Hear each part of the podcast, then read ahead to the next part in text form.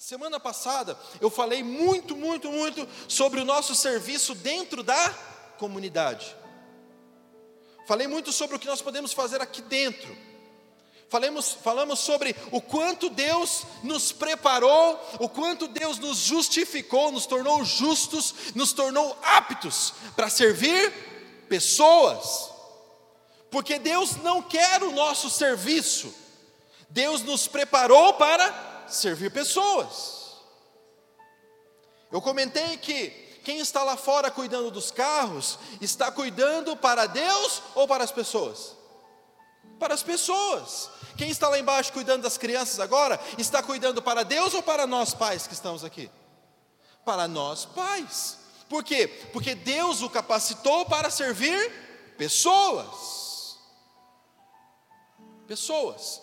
Então, nós fomos abençoados por Deus para servir pessoas, e isso é servir a Deus. Mas nós vamos continuar e encerrar então esse tema, como servir a Deus. E hoje eu quero sair um pouco da igreja. Eu quero trazer o servir a Deus lá fora, na sua vida secular. Vamos ouvir? Primeiro ponto: o que é ministério? Diga assim comigo: o que é, mais forte, diga o que é ministério. Você sabe o que é ministério? Olha, eu sei. Ministério é o ministério de louvor, ministério é o ministério de dança, ministério é o ministério não sei do que, né? Lá numa igreja, eu estava ouvindo um pastor falar que ele estava pregando, falando assim, irmãos, não se contenham. Se Deus te deu uma ideia, se Deus te deu algo para fazer, vai e faça. Não fique esperando, vai e faça. E chegou um irmãozinho no final para ele e falou assim: Pastor, o senhor falou porque não é para esperar, eu vou começar a fazer, eu vim te avisar, só que eu vou começar. Ele falou, tudo bem, o que, que você vai fazer, filho? Ele falou assim: ó, eu vou começar um ministério de evangelismo nos velórios. Aquele pastor, nos velórios, filho? Né? Não, eu vou lá nos velórios, Deus me tocou para fazer isso. Eu falei, acabei de dizer que eu não ia travar ninguém, né? Então, vai, né? E aquele pastor contando o testemunho, o dia que eu estava ouvindo ele pregar, ele falou assim: ele ganhou muitas almas nos velórios. E formou um time, uma equipe que ia nos velórios, procurava saber quando as pessoas estavam, tinham morrido e iam lá. E eles prestavam apoio à família, eles cuidavam dos familiares, eles consolavam, se tinha que chorar, eles choravam junto, ficavam lá juntos. E no final falavam de Jesus. E naquele momento as pessoas aceitavam Jesus. Então, existem os ministérios de velório e tudo mais aí, né? Mas o que é um ministério? O que de fato é um ministério? A Bíblia traz duas palavras gregas para ministério. A primeira palavra é diaconia. Da onde vem o termo? Diáconos. Diaconia. Existe uma outra palavra que é liturgia. Leiturgia, se escreve, né?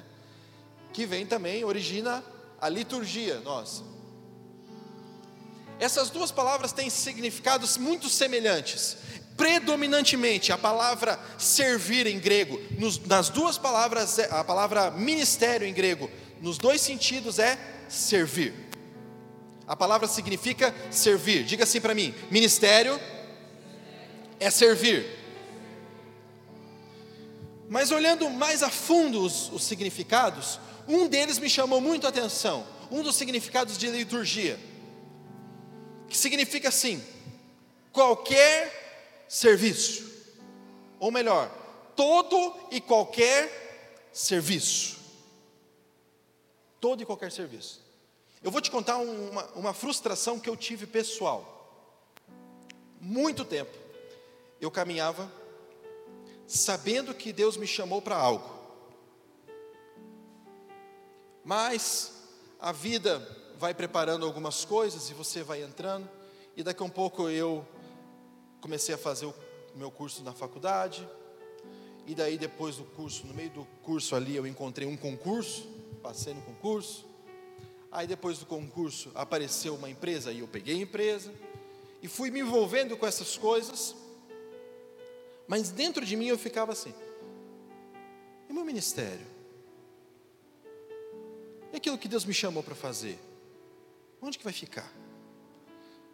Então eu comecei a ter dúvidas, comecei a ter frustrações a respeito disso, Porque eu pensava comigo, eu estou tão ocupado com o meu trabalho, eu estou tão ocupado com os meus afazeres, que eu não estou exercendo o meu ministério. E se eu não estou exercendo o meu ministério, logo Deus vai me cobrar. E eu ficava, sabe, remoendo isso. Deus vai me cobrar o, aquilo que, que Ele me deu. Ele vai me cobrar por não ter feito mais, por estar ocupando o meu tempo com, com o trabalho, com a vida secular, com os tesouros da terra. Eu ficava preocupado com isso, falando, meu Deus, eu preciso me dedicar mais a isso aqui, mais às coisas espirituais, para que eu possa então é, começar a juntar também os meus tesouros no céu. Eu ficava preocupado com isso. Ficava ali, sabe, remoendo isso, remoendo isso. E um monte de pensamentos que traziam para mim dúvida, que traziam para mim condenação, que traziam para mim tristeza.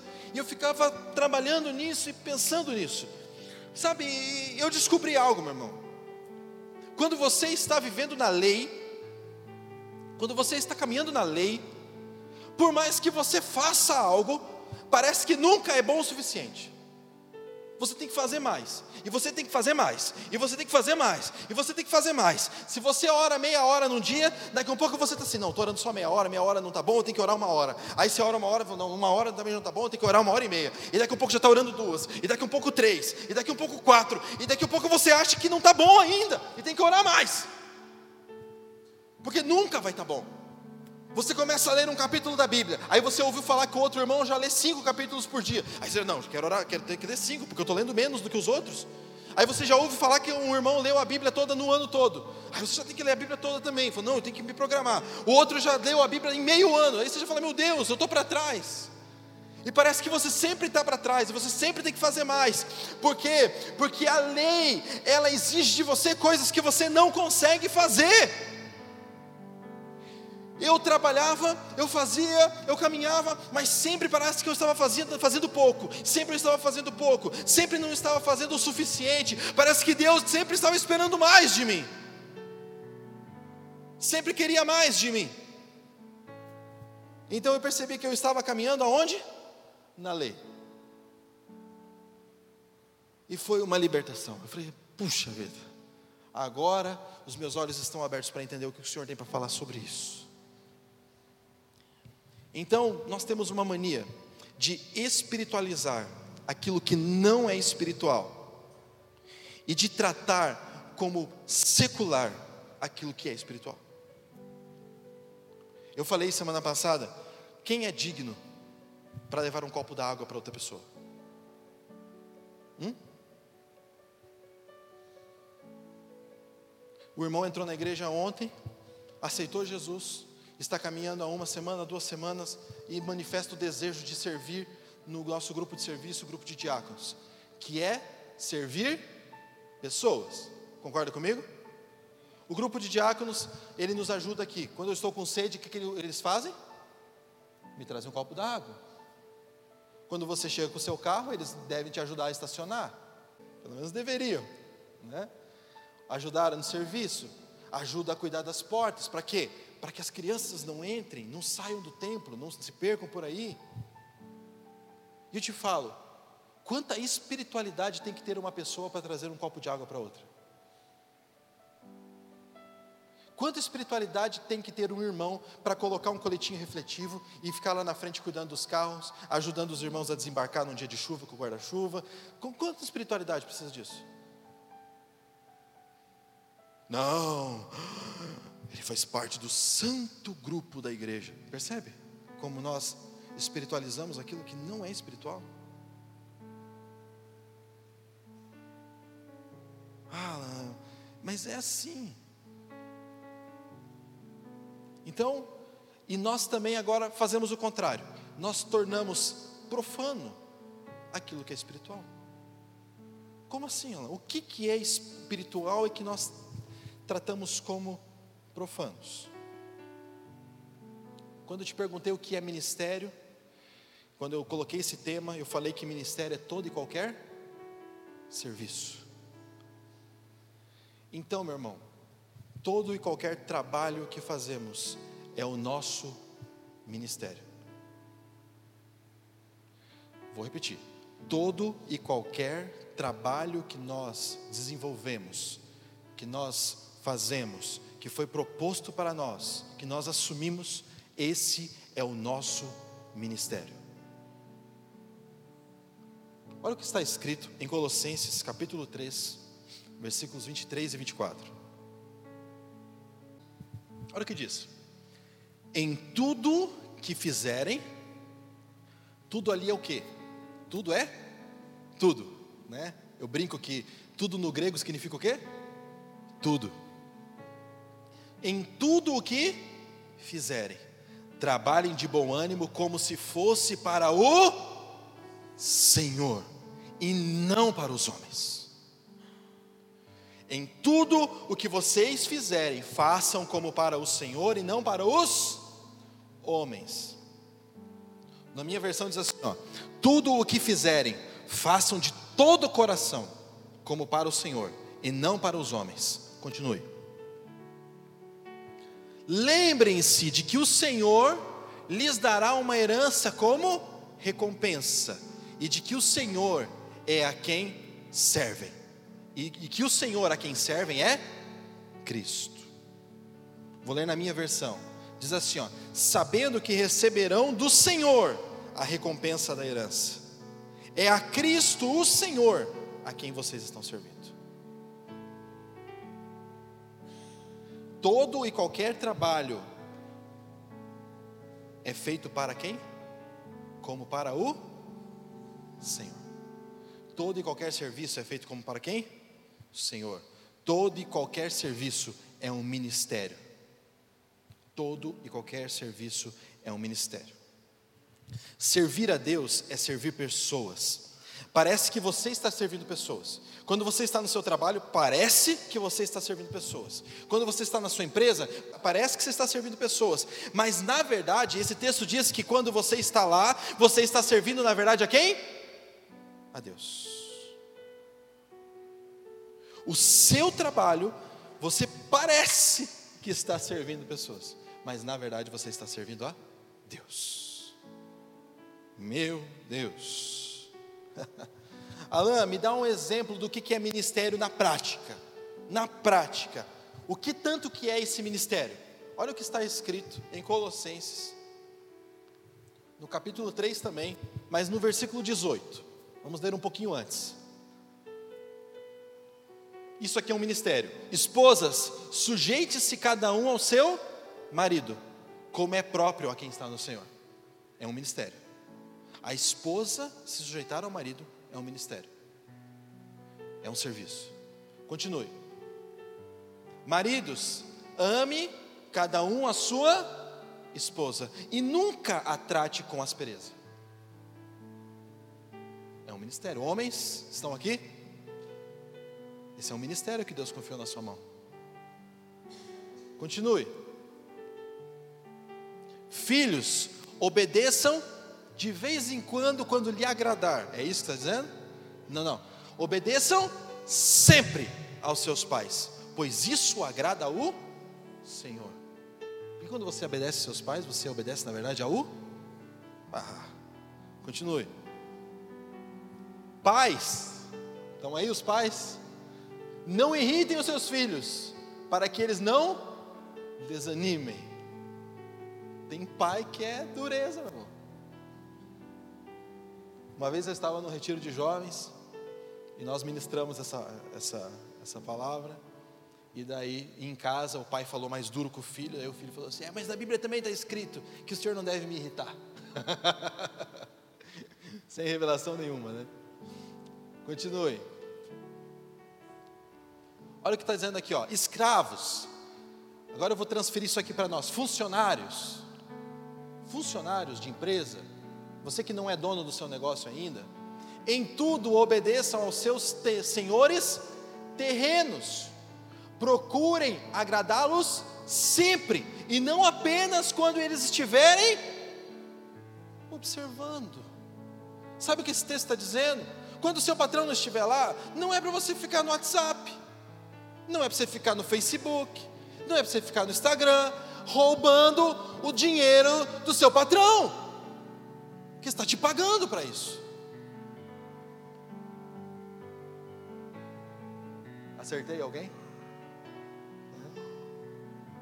E não apenas quando eles estiverem observando. Sirvam-nos com sinceridade. Trabalhe com sinceridade, não por causa do que ele é, mas por causa do seu temor ao Senhor. Continue. E tudo o que fizerem, trabalhem de bom ânimo, como se fosse para o Senhor e não para os homens. Por que, que você falou, Alan, que tudo isso aí é ministério? Porque esse texto está falando, eu estou lendo o texto todo agora, está falando sobre ministério, sobre serviço. Continue. Olha o que diz ainda. Lembrem-se de que o Senhor lhes dará uma herança como recompensa e de que o Senhor a quem servem é Cristo. Continue. Mas, se fizerem o mal, receberão de volta o mal, pois Deus não age com favoritismo. Está dizendo o seguinte: quem planta, colhe. Você é um mau funcionário, mas quer ser patrão amanhã? Lembre-se disso. Isso não tem nada a ver com Deus. Deus não favorece ninguém. Ah, mas eu sou da igreja, eu fui mal e agora a graça me alcançou, e se eu fui mal lá, eu não vou colher a minha maldade aqui. Ei, atenção nisso. Deus te vê como filho, te perdoou de todas as coisas, mas o que se planta, se colhe. O que se planta, se colhe, e não se foge disso. Tem outro texto que diz assim: ó, de Deus não se zomba, o que o homem plantar, ele também colherá. Eu vejo pessoas que fazem muitas burradas. Ah, mas para Deus está tudo certo. Sim, se você se arrepende, muda a sua maneira de pensar e anda com Deus, está tudo certo. Mas a colheita vem. A colheita vem. Você vai lá, trai o marido, trai a esposa. Você está correndo risco de ficar sozinho, meu irmão. Deus vai te perdoar? Vai. Deus vai te tratar com o mesmo zelo, carinho? Sim. Mas você pode perder sua família. Se a esposa, seu marido não quiser você de volta, um abraço. Continue. Olha lá, senhores, agora está falando com os patrões. Senhores, sejam justos e imparciais com os seus funcionários. Lembre-se de que vocês também têm um Senhor no céu. Isso é ministério. Isso é serviço. Lá fora, Deus encara a sua vida dessa forma. Não ache você que apenas o que você faz dentro da igreja, dentro da comunidade, é serviço para Deus. Para Deus, a sua vida inteira é dele. Tudo o que você faz é para Ele. Oh. Isso é na prática. Segundo ponto, ministério em tempo integral. Você sabe qual é o seu propósito de vida? Você sabe para que você nasceu? Quando você não sabe para que você nasceu, quando você não sabe qual é o seu propósito de vida, o propósito central da sua vida, sabe aquele que não adianta você ir para a esquerda nem para a direita, você sempre está com aquilo ali na cabeça, sempre aquilo ali. Aquele ali é o seu propósito central. Eu não vou falar sobre como descobrir o seu propósito hoje, não temos tempo de fazer isso. Seria fantástico, mas outro dia. Mas se você não sabe qual é o seu propósito, isso causa uma tristeza, isso causa, sabe, na sua vida insegurança, isso causa na sua vida algumas coisas terríveis. Você caminha meio perdido, meio sem direção. Então é importantíssimo você saber qual é o seu propósito de vida. Agora também existem quem sabe o seu propósito de vida. Se você já é um cristão maduro, que está caminhando com Deus há um tempo, você já sabe qual é o seu propósito de vida. E saber o propósito de vida também causa ansiedade, se você não souber lidar com ele. Também causa ansiedade. Porque nós começamos então a assumir propósitos, a assumir trabalhos que Deus não nos pediu para fazer, tentando alcançar o propósito que Deus nos deu. Queremos ajudar a Deus a assumir o nosso propósito. Então, se nós sabemos o nosso propósito, nós também temos que começar a lidar com essa insegurança, com essa ansiedade, com essa tentativa de ajudar a Deus. Vamos, eu, eu não vou ler, eu vou só falar. Vou só falar. Vou fazer um resumo aqui da vida de José. Quantos conhecem a história de José do Egito? Amém? Depois dá uma lidinha lá na Bíblia, Gênesis. Vamos fazer um, uma recapitulação aqui. José, muito novo, descobre o seu propósito de vida através de sonhos. Deus lhe revela o propósito central da vida dele, que era ser o quê? Governador, ser líder. Deus colocou diretamente na vida dele, sonho. Agora vamos começar, a, vamos desenvolver aqui o currículo de José. Vamos, vamos abrir o currículo de José aqui, o currículo profissional de José? Pense, qual foi o primeiro trabalho de José? Hã? Primeiro trabalho profissional dele, escravo. Ele ajudava ali, obedecia o pai e tal, mas o primeiro trabalho profissional dele qual foi? Escravo. Escravo de Potifar. Ele estava servindo, trabalhando como escravo na casa de Potifar. Deus permitiu que ele achasse graça aos olhos de Potifar, porque tudo que José fazia, fazia para Potifar ou fazia para o Senhor? Para o Senhor. Aí ele é promovido dentro da casa de Potifar. Coloca mais lá no currículo dele. Promoção para governante da casa de Potifar. Promovido. Fazia com o mesmo zelo. Ao ponto de Potifar confiar tudo nas mãos dele, menos a mulher. A mulher se insinua para ele. O que ele responde? Ai de mim, pecar contra Potifar. É isso que ele falou? Ai de mim, pecar contra o meu Deus, porque tudo que ele fazia era como para o Senhor. E ele, então, por causa de uma mentira, é demitido por justa causa. Coloca lá na carteira dele. Demitido por justa causa e vai preso. Lá na prisão, ele se torna serviçal. Lá na prisão, coloca lá no currículo dele. De preso, ele se torna serviçal. Quem imaginaria que um serviçal ia se tornar governador. Assim. O próximo cargo dele era governador do Egito. Quem imaginaria isso? Ninguém. Mas coloca lá no currículo dele. Ele sai de serviçal para governador, para o propósito dele. Tudo o que ele passou, todos os empregos dele na vida, ele fez para os homens ou fez para Deus? Fez para Deus. Todos os empregos dele todos os empregos dele levaram ele para o propósito dele, sim ou não? Sim. Meu irmão, não despreze o lugar que Deus colocou você. Você pode não entender, mas Ele colocou você lá. Agora, se você faz como para os homens, pode ser que as coisas não dêem muito certo, porque o que você plantar, você também colherá. Então, cuide daquilo que Deus colocou na sua mão. Cuide daquilo que Deus colocou na sua mão. O lugar que você trabalha hoje é um ministério que Deus tem para você em tempo integral. Você sabia que você trabalha para Deus o dia inteiro? Que não é só o pastor que tem ministério em tempo integral, que você também tem.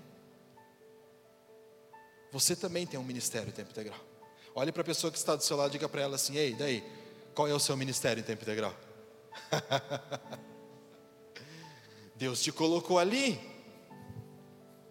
Você já está trabalhando para o Senhor todos os dias em tempo integral. Ele te colocou lá para você ser uma extensão do reino de Deus lá.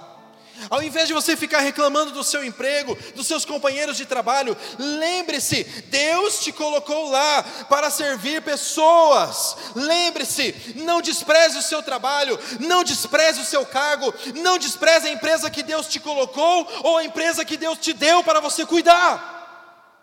Não despreze, você está servindo a Deus, servindo pessoas naquele lugar.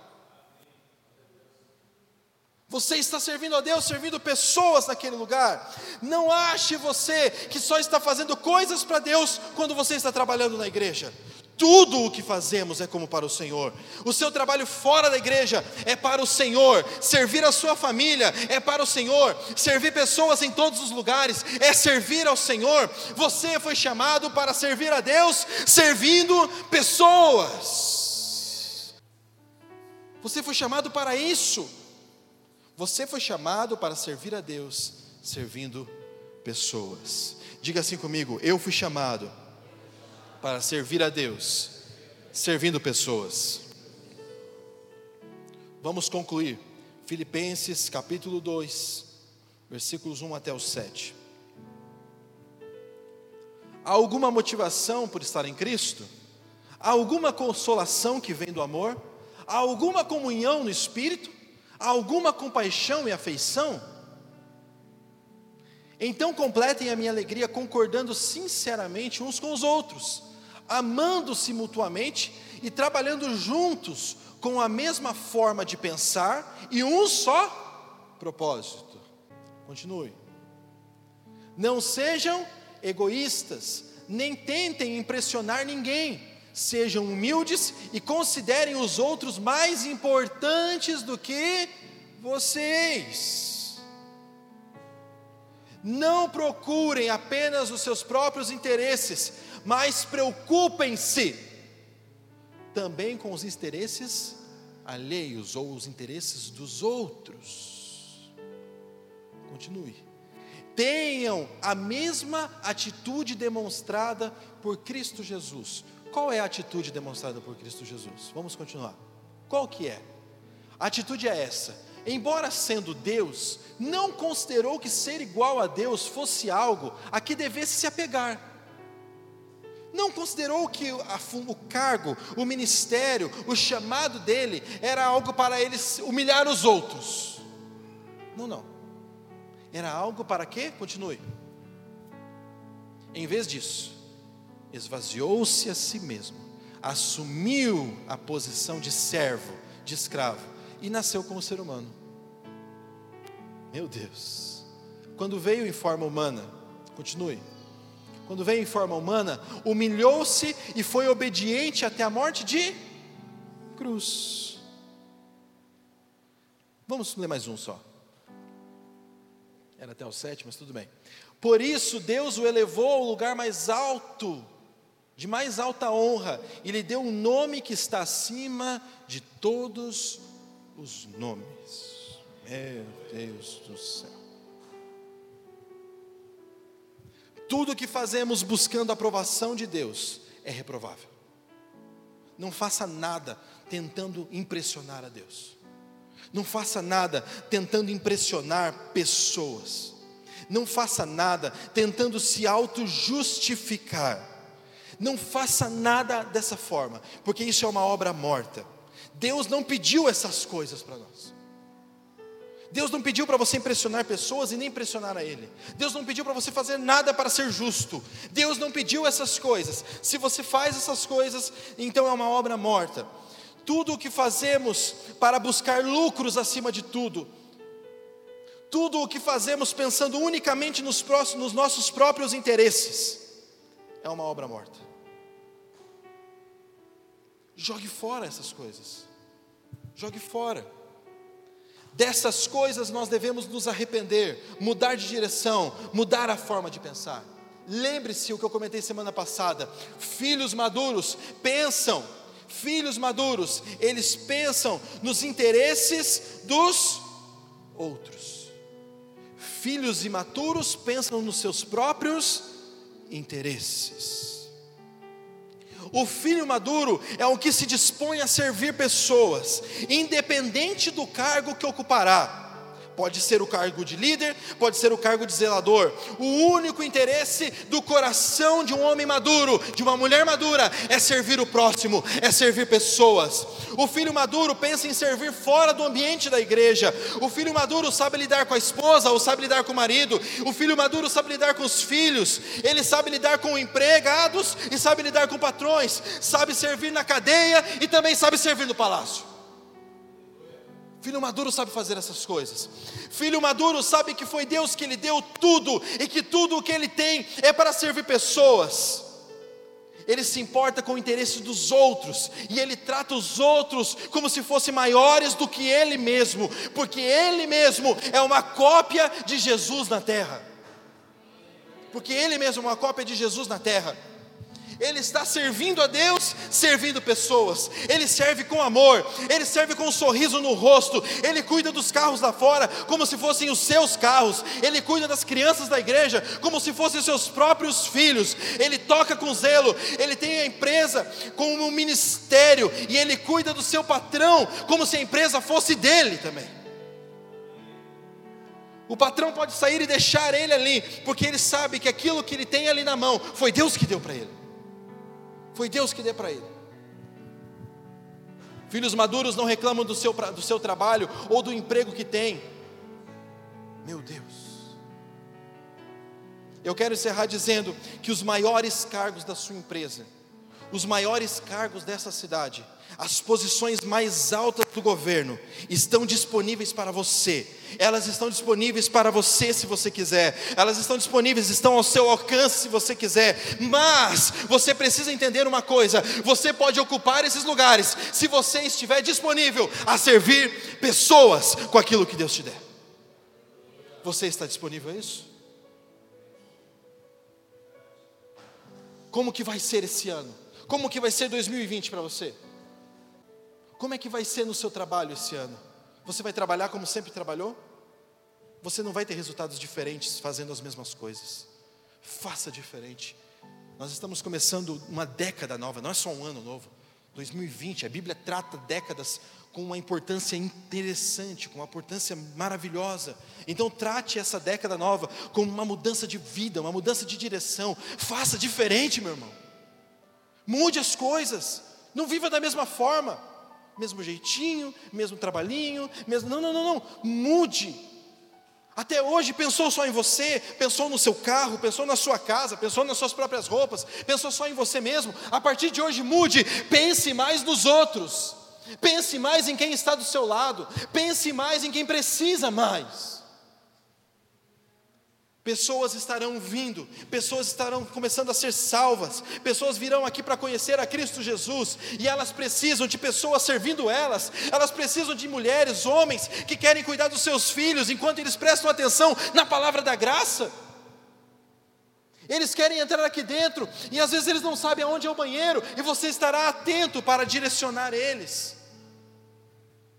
Meu irmão, você não precisa ser um santo anjo espiritual para fazer alguma coisa aqui dentro. Você só precisa ter disposição.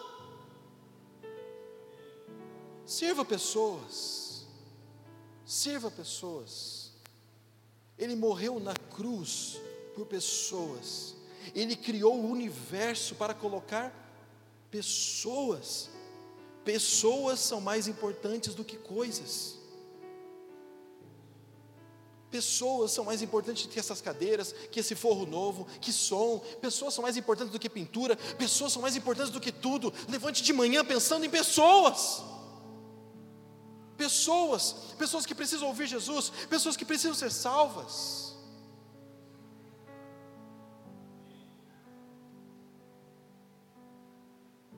E tudo o que fizerem, façam como para o Senhor.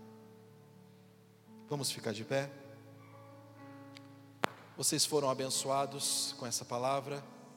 Vamos aplaudir ao Senhor Jesus. Amém.